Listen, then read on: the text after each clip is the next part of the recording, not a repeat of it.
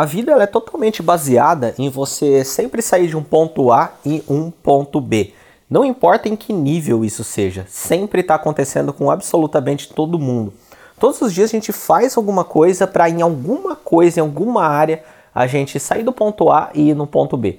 Isso pode ser no próprio dia, no próprio dia sair do ponto A e para o ponto B, ou pode ser um projeto de prazo maior, pode ser numa semana, pode ser num mês, pode ser num ano, pode ser numa década, pode ser numa vida inteira. E no último, no último final de semana eu fui para o Brasil para participar de um encontro com o Flávio Augusto e com o Érico Rocha. Eu tenho contato com o Érico Rocha já faz um tempo, mas com o Flávio Augusto é, foi uma oportunidade aí de um projeto que foi feito para o Geração de Valor. E eu tive a oportunidade de participar de um dia inteiro com o Flávio Augusto. Caso você não saiba, o Flávio Augusto ele é criador da WhatsApp, que é uma grande rede de ensino de idiomas no Brasil. E essa rede ela foi, ela foi vendida no ano de 2012 ou 2013, se não me engano, por um bilhão de reais, mais ou menos, é, para o grupo Abril. E aí o Flávio ele também comprou um time de futebol nos Estados Unidos que estava bem no embrião ainda, estava bem pequeno. Elevou esse time, o valor de mercado dele, o time como empresa, colocou ele na MLS, que é a principal liga de futebol nos Estados Unidos, não futebol americano, soccer mesmo, né? Que é uma coisa que começou a crescer muito nos Estados Unidos. E hoje o time de futebol já é avaliado em mais ou menos 2 bilhões de reais. Ou seja, o Flávio Augusto é um empresário de alto calibre, não é todo dia que a gente tem a oportunidade de tirar dúvidas e conversar com uma pessoa desse nível. E quando a gente tem essa oportunidade, acontecem umas coisas interessantes.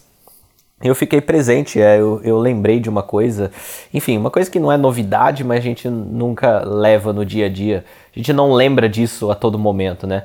É, uma coisa interessante de encontrar com o Flávio, né? Eu, eu, eu, como empreendedor, eu admiro empreendedores de sucesso, tá? E no seu caso, você pode admirar pessoas que têm resultados que você gostaria de ter em qualquer área, seja em fitness, seja no lado pessoal, lado espiritual, empreendedorismo, seja o que for.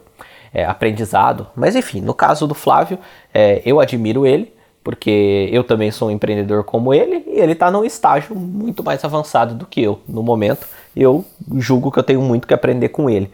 E uma coisa interessante de se encontrar com um cara desse é que uh, você, existe um mix de coisas que você vê que ele é humano, coisa que ele, você vê que ele é igual a você. Você vê que ma, a, atitudes, maneiras de pensar são iguais a você e outras coisas não. Mas a principal diferença é, bom, a gente vê que a gente tem semelhanças, é uma coisa que automaticamente joga a gente para cima. E a gente vê que as diferenças talvez não são tão distantes assim, também jogam a gente para cima. Mas uma coisa muito clara que diferencia um empreendedor do nível dele e um empreendedor com resultados mais modestos é o tamanho que o cara sonha. Basicamente, eu diria que essa é praticamente a única diferença, o tamanho que o cara sonha. É, o, o, a, a cifra que o cara pensa é diferente da cifra que a gente pensa.